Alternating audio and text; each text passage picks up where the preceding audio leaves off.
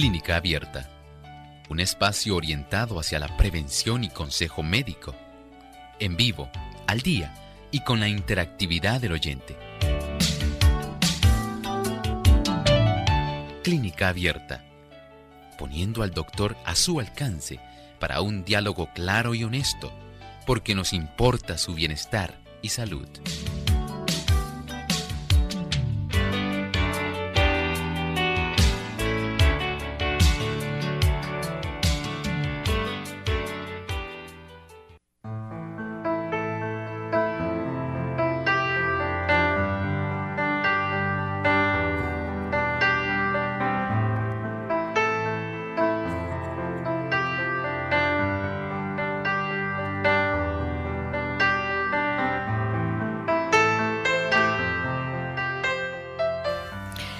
En Clínica Abierta vamos a estar hablando acerca de la colestasis del embarazo.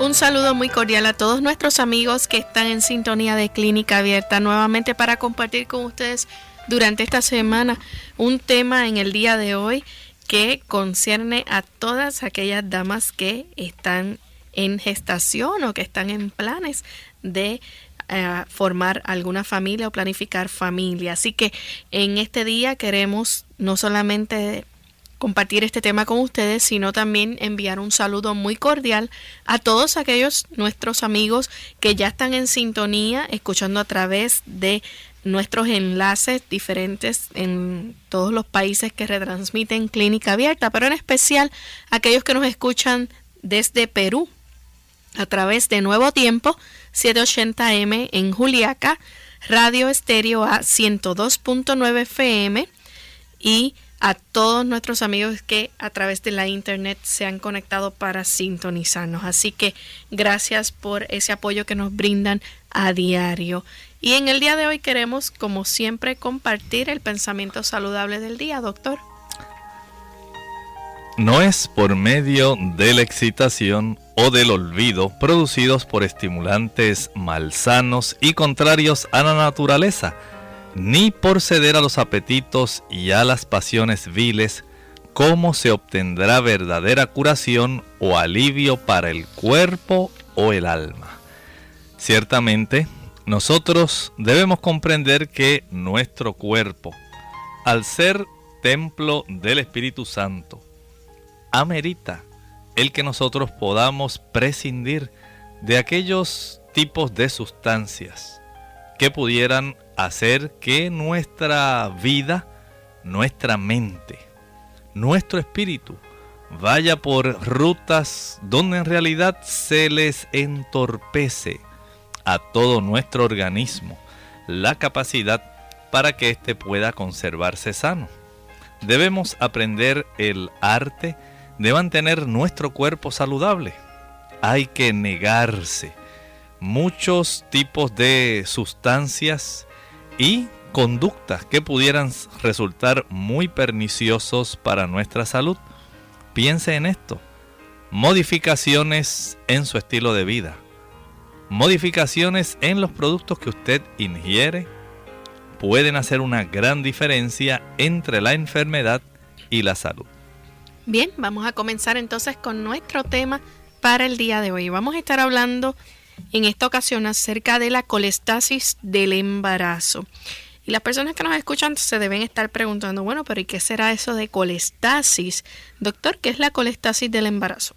Aquí estamos hablando de un trastorno un trastorno en el que un obstáculo dificulta o impide ese flujo normal de la bilis de la vesícula biliar y esto entonces comienza según se va acumulando esa bilirrubina en la sangre a producir un tipo de comezón o picor en todo el cuerpo.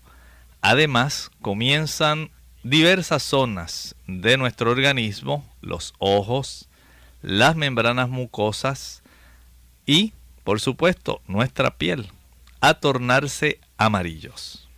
Doctor, ¿y esa esa situación o ese picor, ¿verdad?, que comienza a aparecer, ¿es mm, común en qué, específicamente en qué momento? Usualmente este tipo de situación inicia a principio del embarazo. Es el momento donde más esto se está presentando. También, y es, vamos a decir, un tipo de dato que se ha obtenido también médicamente, ocurre también en el último trimestre y desaparece a los pocos días después de haber finalizado el parto. ¿Es común esta colestasis del embarazo? ¿Cuán, frecuente se puede ver esto? Casi siempre se han obtenido unas, unos datos estadísticos donde dice que más o menos una o dos mujeres por cada mil van a estar presentando este tipo de situación y hay poblaciones donde esto es mucho más frecuente de lo que usted se imagina, especialmente las mujeres suecas y las damas chilenas se han encontrado que tienen una mayor probabilidad de desarrollar este tipo de condición, posiblemente a consecuencia de los embarazos múltiples. Allá en Chile ocurre con más frecuencia el que las damas tengan una mayor cantidad de eh, partos gemelares. Este tipo de situación permite que haya una tendencia mayor a que la incidencia pueda ocurrir con una mayor frecuencia, especialmente si la dama es mayor de 35 años. Esto le brinda ese tipo de estadística, especialmente a estos dos países, a Suecia y a Chile, por estas, vamos a decir, eh, situaciones muy particulares en sus poblaciones. Doctor, ¿cómo más se le conoce también a esta condición?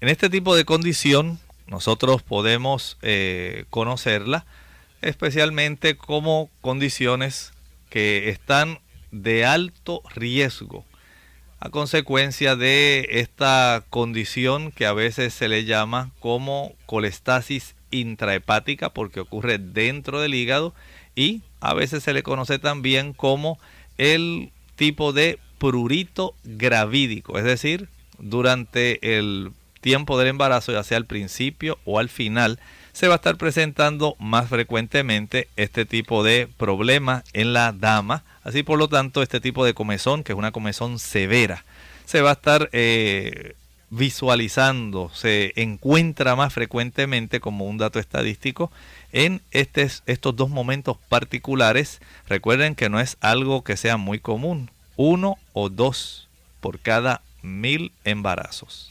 Sería bueno, doctor, explicarle a nuestros amigos cuál es la función de la vesícula biliar. Claro que sí. Ustedes saben que nosotros tenemos eh, ese órgano tan importante que es un reservorio. Es, vamos a decir, un pequeño saquito, una bolsita, un bolsillo especial, donde el organismo logra almacenar una buena cantidad de las sustancias que se producen dentro de nuestro hígado. Dentro de esa vesícula biliar, que usted tiene ahí ese órgano pequeño adherido justamente ahí en la cara interior, inferior en sí del hígado, que actúa como un reservorio de la bilis que se ha producido en el hígado y que los ácidos biliares van a ser bien importantes, porque usted sabe, tanto la dama embarazada como la no embarazada, como el caballero, van a requerir de estos ácidos biliares para poder efectuar el metabolismo apropiado de las grasas en la digestión y en estas personas, en lugar de que se pueda conservar este tipo de líquido, ácido biliar, y pueda efectuar esa función de emulsificar las grasas, esencialmente se va a encontrar una elevación bastante grande de esta cantidad de bilis. Hay en estas pacientes, vamos ahora a regresar otra vez a las damas, si ellos encuentran una cantidad de ácidos biliares más o menos dentro de un rango mayor de 11 milimoles, pero menor de 40 milimoles, se establece ya por eh, datos del laboratorio que la dama tiene una colestasis del embarazo leve. Cuando ya hay trastornos donde estas sales biliares se elevan más allá de los 40 miligramos por litro, 40 milimoles, perdón, por litro, ya se considera la enfermedad severa. Y esto pues puede ir acompañado de coagulopatías, situaciones donde sencillamente va a haber problemas en el aspecto de la coagulación. Mire entonces cómo en este tipo de situación, cuando durante el embarazo la dama comienza a tener una cantidad inapropiada de estos ácidos biliares que permite que se eleven estas sales y comiencen a depositarse en la piel y en la placenta. Recuerde que se va a afectar también el producto que se está gestando. Esto va a causar, vamos a decir, eh, cuando nosotros vemos y buscamos el análisis, hay una combinación, por un lado, de condiciones que son genéticas. Hay también un aspecto que tiene que ver con las hormonas y hay ciertos factores ambientales que van a estar predisponiendo la madre para que esta madre tenga una deficiencia de vitamina K de tal manera que el tipo de producto que la madre tiene ahí en su vientre ya sea durante el primer trimestre o durante el tercer trimestre, pueda esto eh, conllevar a que eventualmente la elevación de estas sales y el problema de la deficiencia de la vitamina K puedan desencadenar un tipo de parto prematuro. Es importante que nosotros entendamos esto porque esto le puede conllevar a la dama y también al bebé el desarrollo de problemas del síndrome de dificultad respiratoria. Miren esto qué interesante, cómo al nosotros manifestar, en este caso en las damas, este tipo de disfunción con los ácidos biliares, estos poco a poco van eh, aumentando, se va afectando y junto con esa deficiencia de la vitamina K, eventualmente se pone en riesgo el producto que está siendo ahí gestado en ese vientre materno. Y este tipo de, de problema en sí, la consecuencia en sí es que se va a producir una acumulación de estos ácidos biliares que el hígado, en lugar de conservarlos dentro de un margen que sea saludable, comienza a filtrarlos, a enviarlos al torrente sanguíneo produciendo comezón y ahí entonces la dama comienza a elevar esta cifra poniéndose ella de un color amarillito. Eh, se le ve la parte blanca de los ojos, ya no se ve blanquita. Ahora se va a ver bien amarilla. Esta zona de la esclera en sí se va a ver sumamente amarillita. Además, la dama, si se le observan las membranas mucosas, se le observa amarilla. La piel se le ve así un colorcito como color calabaza, como si estuviera consumiendo una buena cantidad de zanahoria.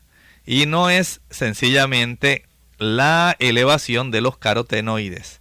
Más bien es este tipo de ácidos biliares que se van elevando la cantidad de bilirrubina y cuando llega a aquella cifra mayor de 11 milimoles por litro, va a clasificarse como leve. Cuando se eleva ya por encima de los 40 milimoles por litro, se va a considerar ya un tipo de colestasis del embarazo severo.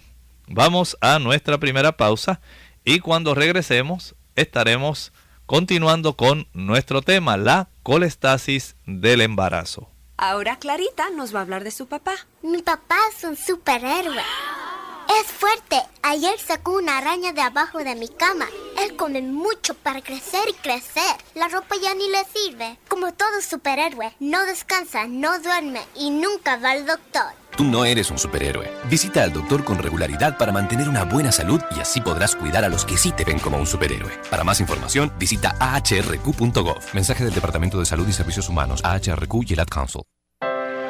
La natación es una de las actividades más populares. Si bien nadar es una actividad física que ofrece numerosos beneficios para la salud, las piscinas y otros sitios de aguas recreativas son lugares donde pueden proliferar gérmenes y ocurrir lesiones.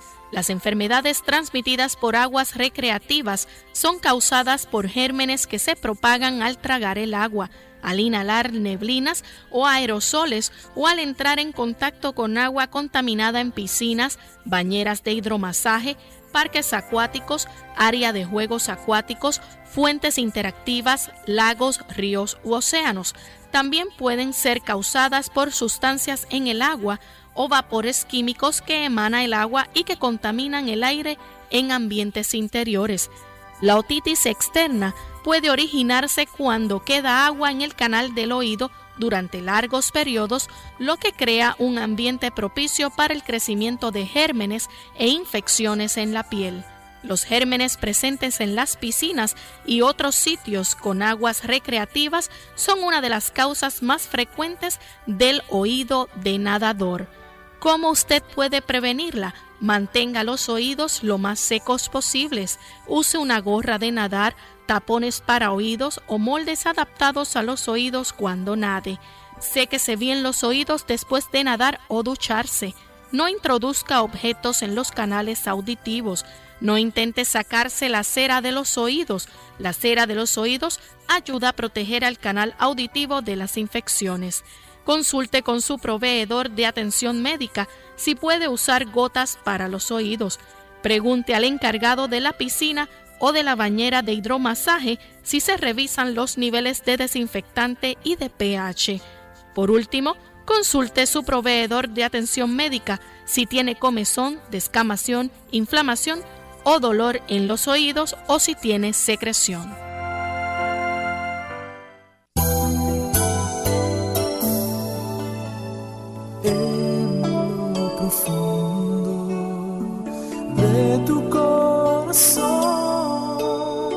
Sientes que la vida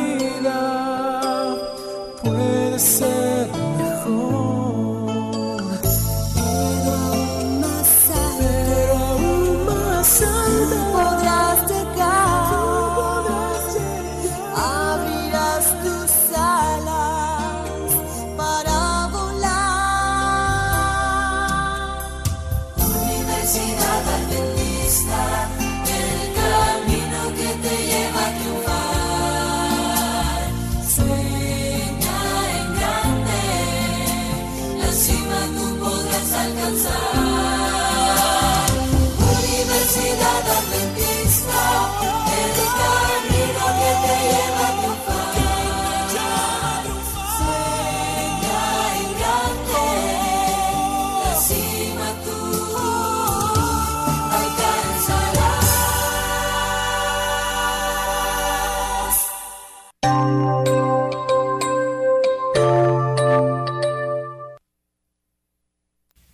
estamos de vuelta en Clínica Abierta hoy hablando acerca de la colestasis del embarazo. Doctor, y durante el embarazo, ¿cómo las hormonas pueden afectar la, función de la vesícula biliar? Miren, en este tipo de situación hay que tomar en cuenta eh, varios factores, como estábamos hablando, que tienen que ver bastante con este tipo de situación. Por un lado, si hay problemas ya de colelitiasis familiar. Ya en la familia las personas tienden a formar más frecuentemente este tipo de cálculos en la vesícula. Ya esto es un antecedente. Pero es un dato bastante curioso que en este tipo de situación las damas tienen un antecedente común de haber ingerido anticonceptivos o contraceptivos orales. Esto, ustedes recordarán, es parte de la situación por la cual también se generan problemas en la formación de cálculos eh, dentro en sí de nuestra vesícula. Esto cambia la presencia de estos eh, diferentes tipos de sustancias hormonales, cambian la calidad en sí de los ácidos biliares, haciendo que más fácilmente entonces se puedan desarrollar problemas intrahepáticos, lo que se llama colestasis intrahepática en sí. Hay también dentro de este aspecto que no solamente tienen que ver los contraceptivos o anticonceptivos orales, hay situaciones, como estábamos hablando, de historial de formación de piedra por parte de la familia. Si ya hay en la persona, en la dama, hay problemas de cirrosis biliar del adulto. También, si hay un problema donde la cantidad de ácidos biliares tiende a quedar más tiempo dentro del hígado y esta calidad de líquidos biliares son espesos esto también hace que todo el panorama eh, médico de esta paciente se complique. Y si a esto le añadimos el aspecto de ciertos genes que se han asociado con el desarrollo de esta condición, pues el cuadro en realidad va a tener una complejidad aún mayor. Miren cuántos factores pueden eh, entrar en el aspecto del desarrollo de esto. Pero uno muy curioso, como estábamos hablando, es que hay este antecedente de anticonceptivos orales ingeridos por estas pacientes. ¿Por qué es un problema entonces la colestasis del embarazo? Es un gran problema principalmente para el feto. En la dama, pues generalmente va a tener problemas del picor, el que se observe bastante amarillita, ¿verdad? La piel, la esclera de esta dama, pero la morbilidad en sí fetal, secundaria a esta capacidad que el feto en sí no tiene en ese momento de poder remover de su hígado, recuerden que el feto por supuesto tiene su hígado y él no puede remover grandes cantidades de ácidos biliares de la sangre que le está llegando y más bien la cantidad de ácidos biliares de este feto lo que van a hacer es producir un efecto de vasoconstricción, especialmente en la vena coriónica placentaria. En lugar de que el feto se beneficie, esta condición que padece la madre lo que va a hacer es complicar toda la situación. A través de las venas coriónicas podemos decir que se ancla en sí el feto en el útero y de ahí entonces recibe en, eh, todos los nutrientes que le llegan a través del cordón umbilical. Y si usted le produce a estas venas eh, placentarias una vasoconstricción, el feto no va a recibir todos los diversos eh, tipos de nutrimentos y lo que es peor, no va a poder recibir una suficiente cantidad de oxígeno. Por lo tanto, el feto se va a ver básicamente expuesto a una condición donde poco a poco comienza a asfixiarse, es decir, comienza a padecer de una anoxia. Y según esta anoxia en el feto se agudiza, se le puede provocar eh, muerte a este feto. Miren lo que pueden hacer ¿Puede ocurrir también el, el, nacimiento prematuro del niño? Se acelera, claro. Esto sería, vamos a decir, en cierta forma, parte de lo más benigno que le pudiera ocurrir a este feto, pero el tener la elevación de estas sales biliares pueden poner en peligro su pone vida. en peligro la vida del mismo feto. Esto es independientemente de que la mamá tenga ese tipo de picor en sí en todo su cuerpo, ese prurito. esencialmente el tener esta elevación va a estar poniendo en peligro directamente la vida de este producto y los riesgos de sufrimiento fetal, el nacimiento prematuro, eh, muerte fetal intrauterina, como dijimos, según se va desarrollando esta anoxia, esa deficiencia o esa incapacidad de proveerle al feto suficiente oxígeno puede causar la muerte súbita. Este feto muere y puede quedar ahí retenido.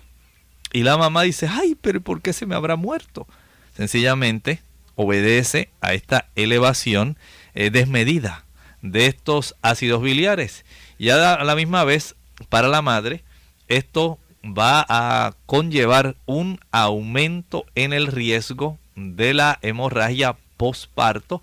Puede tener un grave sangrado después del parto. Miren entonces cómo esta fisiología que se desencadena, ya sea en el primer trimestre, pero principalmente en el último trimestre. Por eso es que puede dar tantas complicaciones del riesgo de hemorragia postparto, ese grave sangrado después del parto, va a ser tan perjudicial, ¿verdad?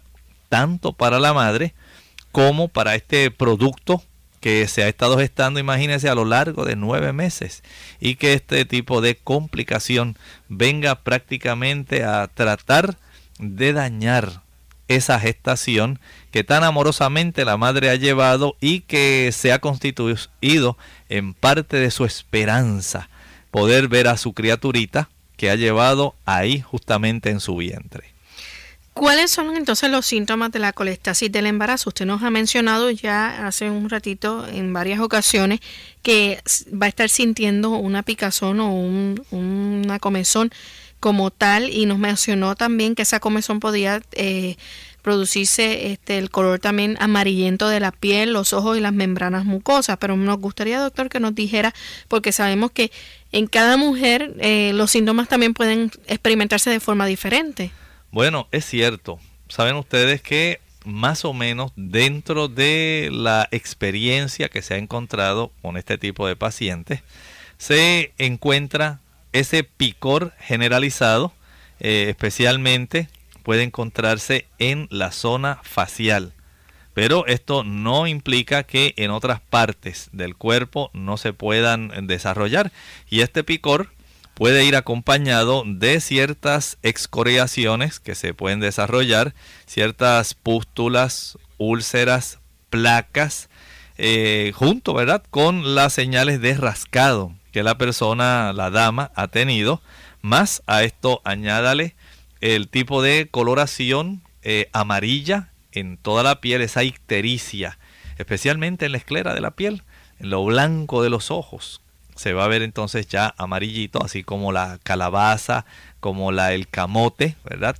Bastante amarillito. En las membranas mucosas puede observarse también que la orina se torna más oscura. No, no se ve transparente, amarillo transparente, se observa más bien un color café transparente. Puede haber un tipo de aumento en sí en la claridad de las heces. En lugar de que sean así un color cafecito, se van a observar más bien de un color claro. Y además la dama va a tener ese picor general. Por supuesto, esto obedece a todo el cuadro en sí que se va a estar eh, ocurriendo. Si esto es, imagine usted con la dama, lo que usted ve, imagínese ahora con ese producto que está allá adentro y que está sufriendo a consecuencia de este tipo de elevación. Todos los síntomas de la colestasis pueden parecerse a los de otros trastornos médicos, así parecidos como cuando la persona tiene una hepatitis. Es muy similar, pero es necesario que aunque usted eh, tenga este, este coloración, tenga esta manifestación de picor, usted no trate de adivinar qué tiene, busque ayuda médica porque usted entiende que no solamente usted está en riesgo, sino el producto que usted lleva en su vientre. Vamos a hacer nuestra segunda pausa y no se retiren porque vamos a continuar hablando acerca de la colestasis en el embarazo, ya que también estos síntomas se, se parecen mucho a los de otros trastornos médicos, así que estén pendientes. ¿Embarazo después de los 50? Hola, les habla Gaby Zabalúa Godard con la edición de hoy de Segunda Juventud en la Radio, auspiciada por AARP Ojeando un periódico hace unos días, me sorprendió mucho leer sobre una mujer inglesa que a los 63 años estaba embarazada. Este caso, similar al de Adriana Ilescu, una rumana de 67 años que dio a luz a una niña, nos plantea una compleja y asombrosa posibilidad de que mediante la utilización de óvulos donados, mujeres mayores de 50 años puedan quedar embarazadas. En ambos casos, los embarazos fueron voluntarios y ellas decidieron aprovechar los avances médicos para procrear. Pero ¿existe la posibilidad de un embarazo no planeado después de los 50? Increíblemente, sí, la probabilidad de un embarazo existe hasta un año después del último periodo menstrual.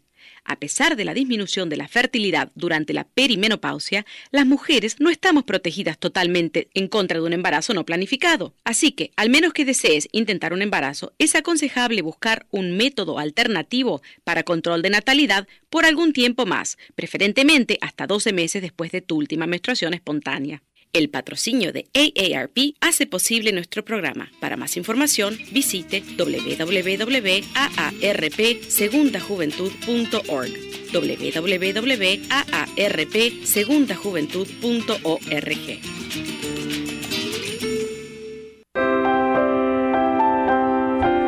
Nada fomenta más la salud del cuerpo y del alma que un espíritu de agradecimiento y alabanza. El sabio nos dice,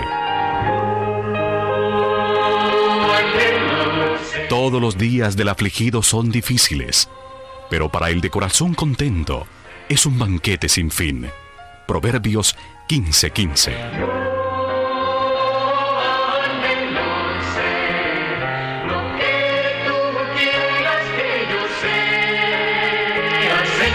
Cultivemos hoy un espíritu de gratitud para nuestro Creador. Un mensaje de esta tu emisora amiga.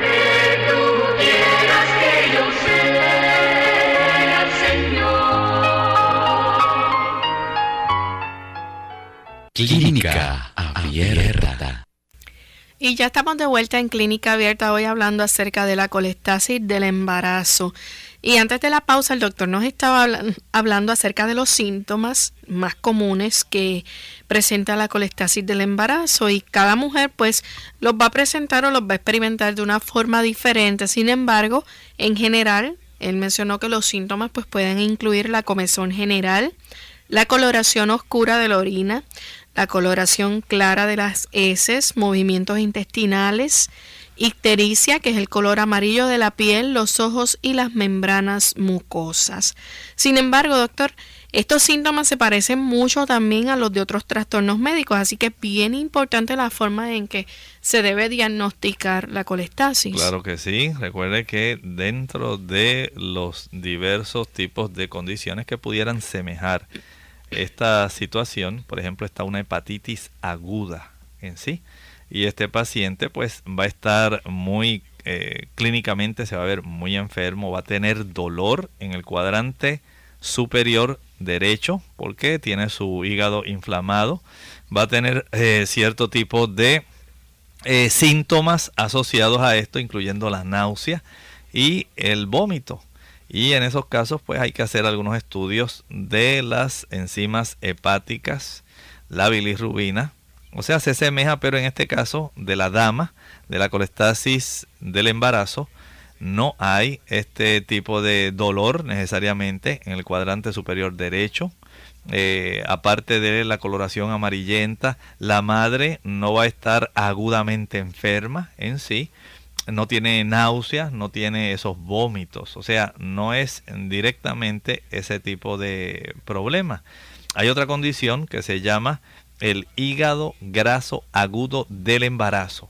Y aquí también la dama se ve agudamente enferma, malestar, tiene náusea, puede tener algunos tipos de señales típicas de preclancia, puede manifestar, al igual que ocurre en el caso de la colestasis del embarazo, algún tipo de coagulopatía en sí, eh, porque no hay una producción adecuada de la vitamina K. Puede también desencadenar, que no ocurre en este caso de la colestasis del embarazo, algún problema de eh, incapacidad en la filtración renal en sí. Y en este caso del hígado graso agudo en el embarazo, se presenta también con hipertensión en más del 70% de los casos. Esencialmente podemos eh, recordar estos eh, diagnósticos diferenciales que pudieran dar eh, lugar a que se pensara en que la dama pudiera tener algunos de estos otros cuadros cuando en realidad lo que tiene es esta colestasis intrahepática del embarazo. Doctor, entonces eh, obviamente se le va a llevar a cabo algún tipo de examen físico y también entonces se van a hacer análisis de sangre y del hígado. Claro, es esencial que la dama se le practiquen algunos tipos de estudios que van a ser bastante reveladores. Por ejemplo, el saber la cifra de los ácidos biliares. Esto, una vez ya la dama eh, pues llega a la oficina del médico dice, mire doctor, mm, he estado con este picor justamente ahora, estoy en mi último trimestre, nunca me había pasado, pero mire, mi mamá me dice que me he empezado a poner amarilla, hasta la, bolita de los ojos se me han puesto bien amarillas y yo, yo estaba de lo más bien. Que yo sepa, en mi casa nadie tiene hepatitis, no recuerdo que en alguno de los sonogramas hubiera salido que yo tenga algún cálculo eh, que esté en mi vesícula o que me estuviera obstruyendo ahí este, en el conducto colédoco común. No recuerdo ese dato, ¿verdad? Y he empezado, he iniciado con este tipo de cuadro. Por lo tanto, eh, no sé, ¿qué usted cree? O hágame algún estudio, doctor, porque no sé, como que tengo miedo. Esto yo no había visto a otra señora que le pasara esto. Y el médico le dice, verdaderamente usted tiene razón, usted se ve así color ictérica, está amarillita y hay que ordenar para ver cómo se encuentran en realidad eh, estos tipos de sales biliares.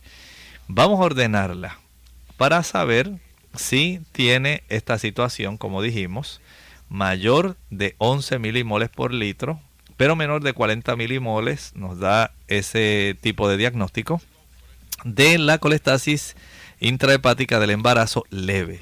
Si es mayor de 40 milimoles por litro, ya podemos saber que es una situación severa.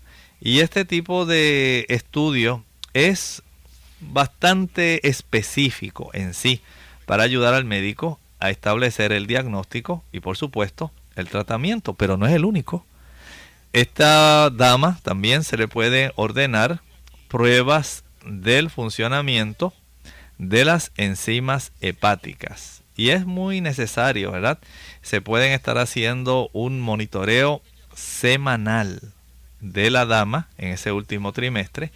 Eh, hay que verificar cómo están esas aminotransferasas, que son muy importantes para poder eh, establecer parte de este cuadro clínico, además de la cifra de los ácidos biliares, un perfil de coagulación. Y estábamos hablando de cómo es importante recordar que el practicarle la cifra de la vitamina K en este paciente va a tener esa relación que apunta justamente en esta dirección porque esta colestasis intrahepática del embarazo va acompañada de una deficiencia de la vitamina K. Y esto hay que darle un seguimiento adecuado. Recuerde que la dama durante el embarazo, el médico nunca sabe cómo va a evolucionar. Si eh, tendrá él que someterla directamente a un parto por cesárea o si la dama es capaz de tener un parto vaginal y no se sabe si pudiera haber algún tipo de desgarro interno en el canal del parto, cuánta sangre se pueda perder. Así que el médico le tiene que prestar mucha atención a este tipo de situación de tal manera que pueda haber una directa intervención para saber cómo se encuentra la cifra de la vitamina K, que no haya una deficiencia, de tal manera que no haya algún tipo de complejidad en el momento cuando sobrevenga ya en sí el parto.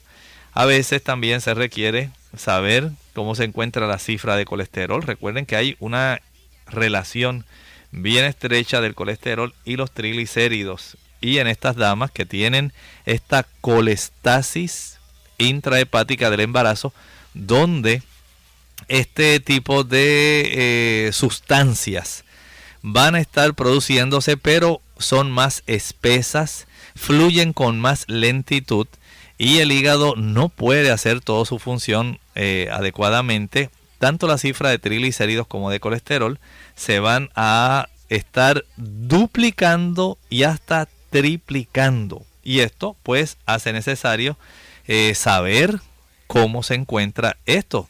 Además, el practicarle nunca está de más algún estudio de virología para poder detectar si hay algún tipo de antecedente de hepatitis C que esté produciendo algún daño hepatocelular para determinar si hay algún tipo de positividad en este aspecto. Miren entonces cómo es necesario que a la dama se le hagan estos estudios eh, junto con el aspecto del examen físico, los antecedentes médicos, saber si en la familia hubo, ¿verdad? Eh, personas, damas, que les ocurrió esto, si la dama utilizó eh, anticonceptivos justamente antes del inicio de su embarazo en sí.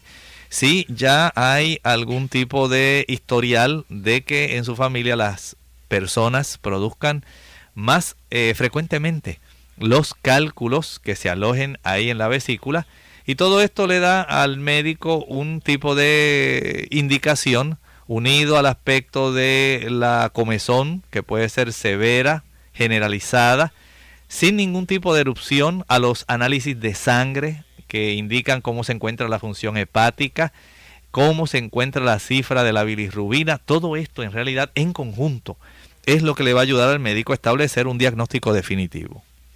Así que es muy importante entonces que el médico va a determinar el tratamiento específico que necesita la paciente basándose ¿verdad? En, el estado general de salud de, del embarazo, los antecedentes médicos, cuán avanzada esté esa enfermedad, si también tolera los medicamentos, porque esto es algo bien importante, no siempre van a tolerar los medicamentos. Es correcto, ¿no? Y aparte de eso, hay que también eh, tener en cuenta, por ejemplo, la, digamos, la cifra de eh, los ácidos biliares.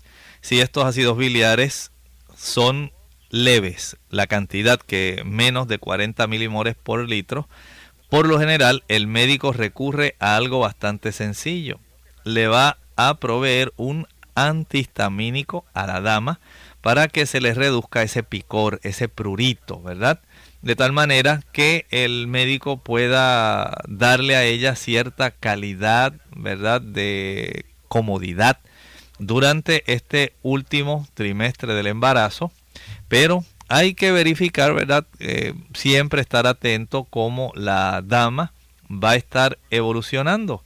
Y este tipo de tratamientos eh, tiene también cierto uso autolimitado. Hay que estar dándole un seguimiento, especialmente en las primeras etapas. Cuando tienden, especialmente durante la noche, a acrecentarse los síntomas, cuando la dama va a sentir una mayor cantidad de picor de prurito. No solamente los antihistamínicos, hay también otros productos que se pueden utilizar, como la difenidramina y la hidroxicina. Además, pudiera requerirse, de acuerdo a los hallazgos que se encuentren, ¿verdad?, en sus estudios, cierto tipo de productos como la colestiramina, que son muy útiles para absorber las sales biliares, evitando que se eleven sustancialmente en la sangre. Además, al saber la cantidad de vitamina K, se le puede administrar a esta dama si están muy reducidas en forma eh, de fitonadiona. Es muy importante esto, de tal manera que pueda, al ser una vitamina de las que se clasifican como eh, liposolubles, solubles en grasa, se puedan estar proveyendo de tal manera que la dama pueda tener una evolución lo más normal posible para el momento del alumbramiento. a veces hay que recurrir a otros tipos de medicamentos. Recuerde que todo esto depende de la cantidad de bilirrubina de ácidos biliares que tenga la dama en su sangre. El evitar, por ejemplo, que la dama tenga ropa muy ceñida, muy ajustada. A veces en la dama, al utilizarse ropa muy ceñida, esto tiende a aumentar el prurito, el picor. Y se les recomienda a estas damas utilizar más bien un tipo de ropa más cómoda, más fresca, especialmente si es de algodón. No se desea que la dama esté incómoda y que tampoco se exacerbe el problema del picor. También se ha podido eh, notar que en este tipo de situación el proveerle eh, algunos test a la dama, tanto de el cardo lechero como el amargón, el diente de león, desde el punto de vista médico se han encontrado que son muy útiles, aún en el tercer trimestre del embarazo. Y se ha visto que esto mejora la función hepática y asombrosamente mejora esa circulación interna del hígado, donde, donde precisamente tenemos el problema.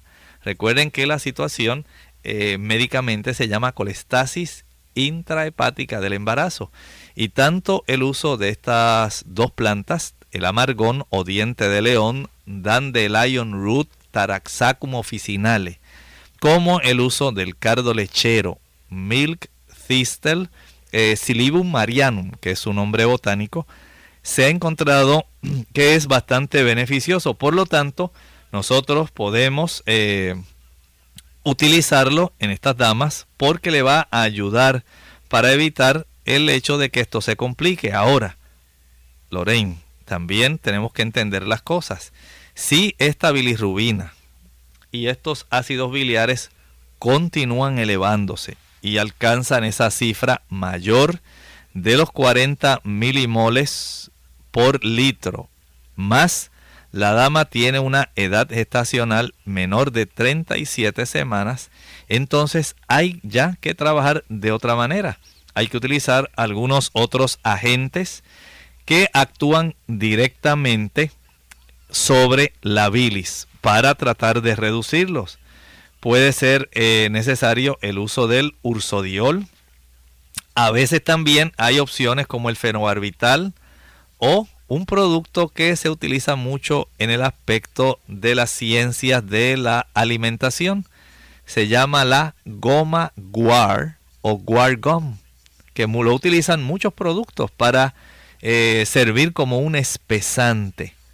Y ese producto, que es un producto totalmente sencillo, eh, sano, seguro, esta dama lo puede utilizar hay que estar también dándole un seguimiento muy estrecho para saber cómo está evolucionando la salud de ese embarazo en sí. Se le practica algún tipo de sonografía o un ultrasonido para detectar entonces cómo se encuentra no solamente el tamaño en sí fetal, hay que saber también cómo está el volumen del líquido amniótico, ese líquido donde el bebé básicamente está flotando y que resulta tan útil para el mismo niño.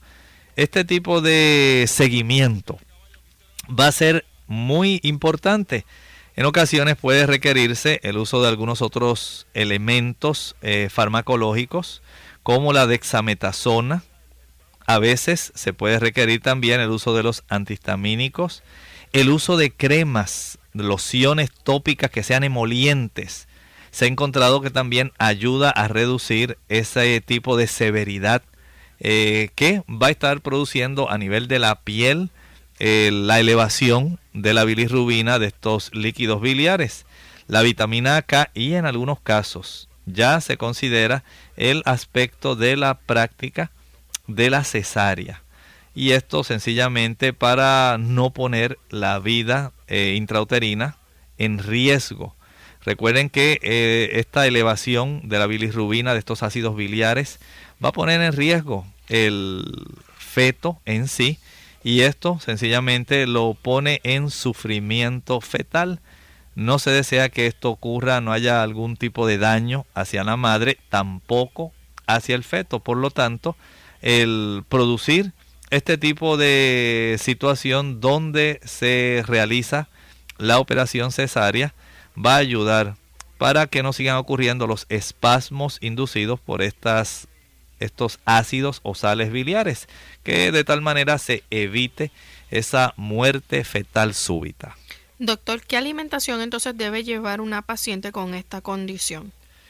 En estos casos siempre es recomendable, si la dama ha tenido, decíamos, el antecedente de haber usado estos productos como los anticonceptivos, que espesan y dificultan el movimiento y el flujo libre de la bilis ahí por esos pequeños eh, canalículos biliares.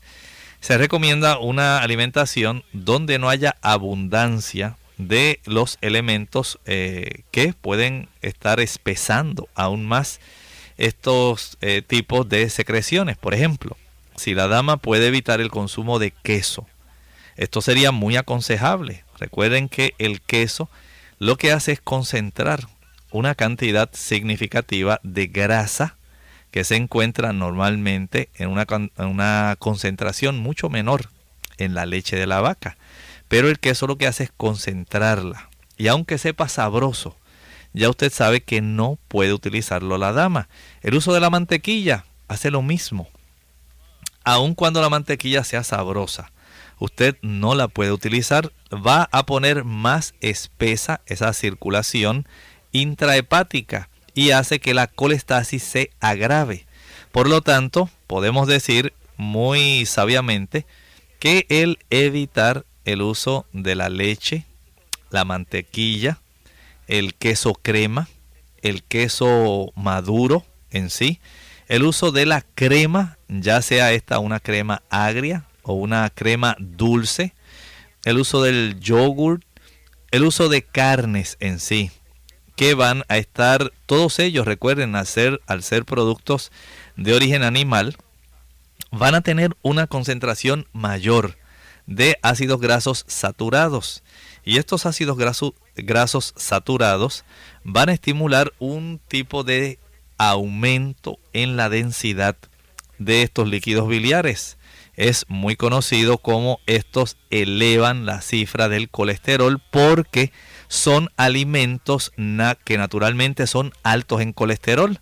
Leche, mantequilla, queso, carnes, huevos no deben formar parte de la alimentación de esta dama que tiene esta colestasis intrahepática del embarazo porque agravan la situación. Si usted quiere ayudarse, usted tiene que hacer algunos cambios en su estilo de vida y parte de esos cambios consiste en tomar este tipo de decisión. Si usted ha notado esta situación, el aumentar ahora sí el consumo de aquellos alimentos que permiten fluidificar esa circulación intrahepática le va a ser de mucha ayuda. ¿Cuáles? Bueno, ya usted sabe que los vegetales son particularmente útiles en este tipo de situación. Digamos aquellos que como la cantidad de cebolla que usted consuma, que a la misma vez le da el beneficio de facilitar una buena producción de precursores de la vitamina K. El uso de aquellas hojas verde intenso, que a la misma vez que son un poquito amargas, contienen suficiente cantidad de vitamina K, que precisamente en este caso es parte del problema, un déficit. Cuando usted consume, digamos, las espinacas, la verdolaga, el uso de la lechuga romana, esos alimentos que son ricos tanto en sustancias que fluidifican la bilis, que producen una buena cantidad de bilirrubina sin afectar, sin dañar y a la misma vez estimulan una buena cantidad de vitamina K. Van a ser de mucha utilidad.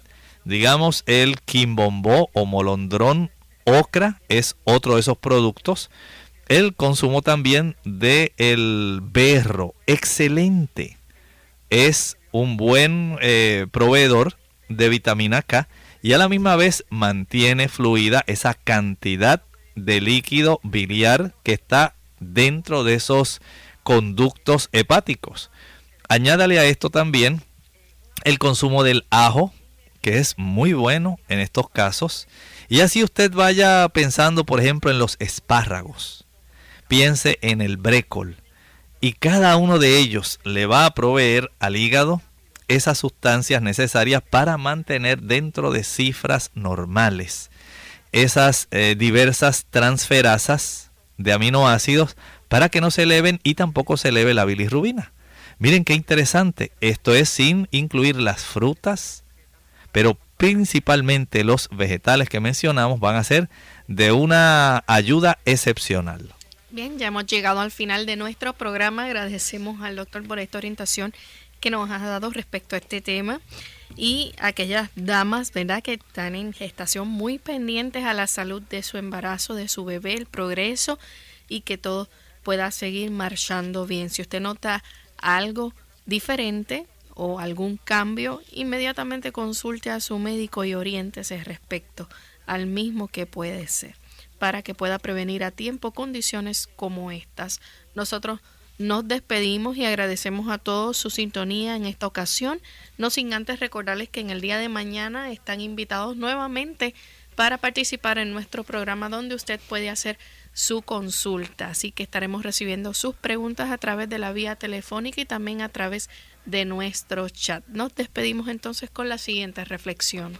Dice el capítulo 2 del libro de los Hechos, el versículo 47, en relación a los cristianos que estaban viviendo justamente después de la ascensión de Jesús. Dice que alababan a Dios y tenían gran fervor con todo el pueblo. Y el Señor añadía cada día a la iglesia los que habían de ser salvos. El Señor desea salvarle a usted, querido amigo que escucha Clínica Abierta.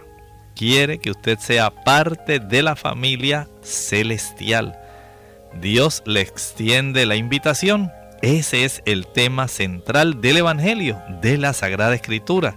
Usted puede ser parte de la familia de los salvados. Y el Señor quiere añadirlo a usted hoy, tan solo si usted abre su corazón. Él quiere que usted sea parte del número de los salvados. No tiene ningún interés en que usted perezca. Él quiere salvarlo. Sencillamente escuche la voz de Jesús, haciéndole la invitación para que usted le abra la puerta de su corazón. ¿Qué tal si hace eso en este momento? El Señor le recompensará con una vida pletórica de bendiciones y, sobre todo, de su presencia a lo largo de su vida en lo que llega ese día de la reunión final de todos los salvados. Nosotros nos despedimos y será entonces hasta el día de mañana. Con mucho cariño compartieron el doctor Elmo Rodríguez Sosa y Lorraine Vázquez. Hasta la próxima.